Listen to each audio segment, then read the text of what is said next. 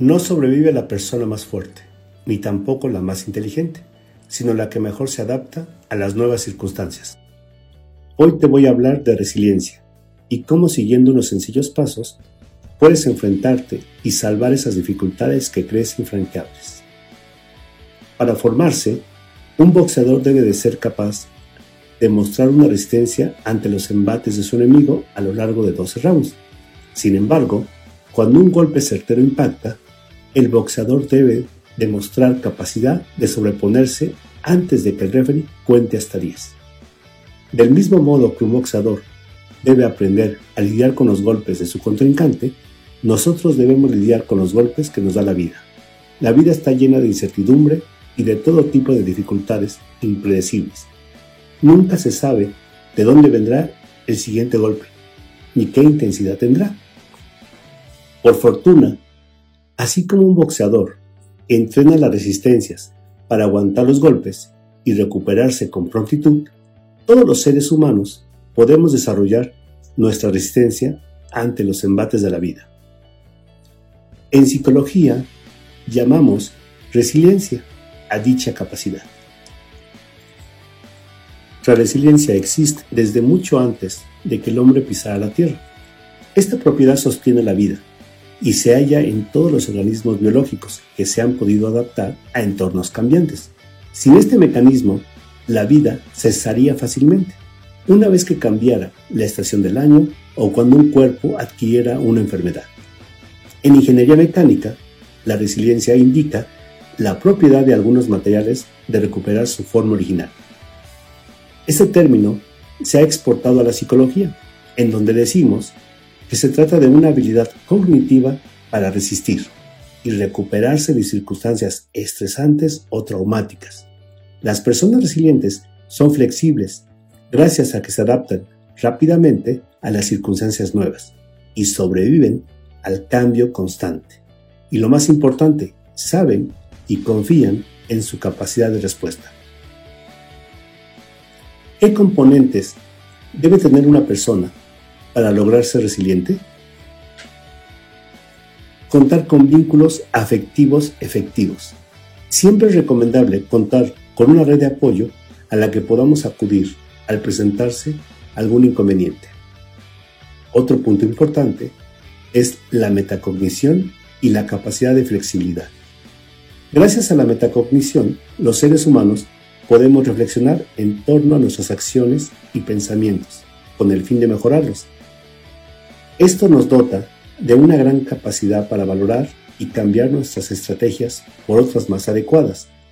Otra característica importante con las que gozan una persona resiliente son la autoestima y el pensamiento positivo. Ambos van de la mano. Nuestros pensamientos determinan la forma en cómo evaluamos e interpretamos lo que nos pasa.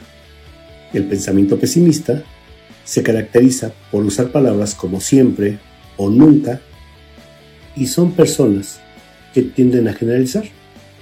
De tal manera que si un día tienen una dificultad, pueden llegar a pensar, siempre me equivoco.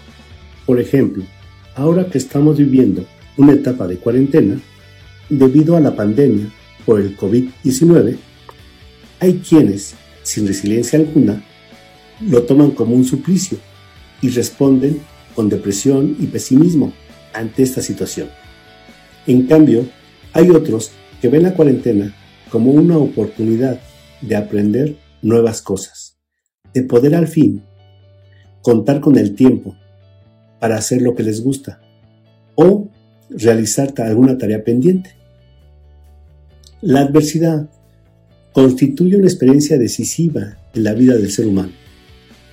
Esta se manifiesta de maneras distintas y no podemos hacer nada para evitar las dificultades, pero sí podemos elegir cómo enfrentarlas.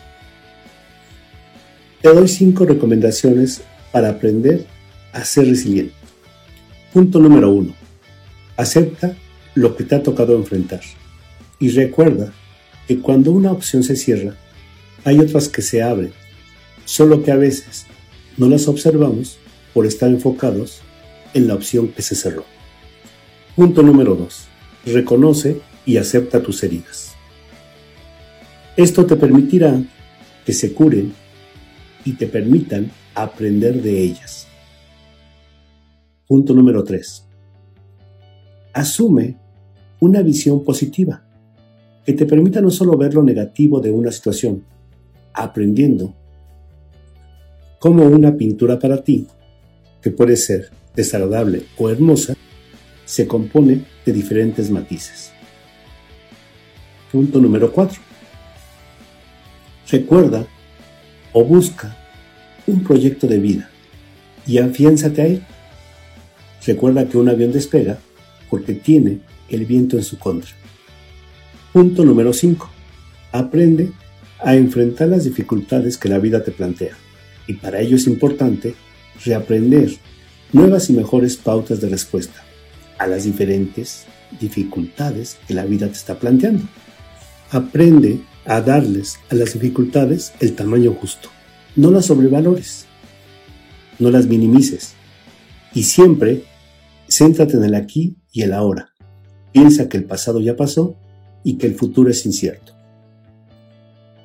Por último, recuerda que ante las circunstancias que nos presenta la vida, siempre tendremos dos opciones, darnos por vencidos y aceptar el fracaso o sobreponernos y salir fortalecidos de las pruebas que la vida nos brinda, aumentando nuestra capacidad de resiliencia. En el Instituto Mexicano de Psicología queremos ayudarte a enfrentar exitosamente los retos que la vida te plantea. Por eso es que además de cursos y diplomados, también contamos con psicoterapia y talleres vivenciales, impartidos todos ellos por profesionales en la salud mental, los cuales te permitirán incrementar tu capacidad de resiliencia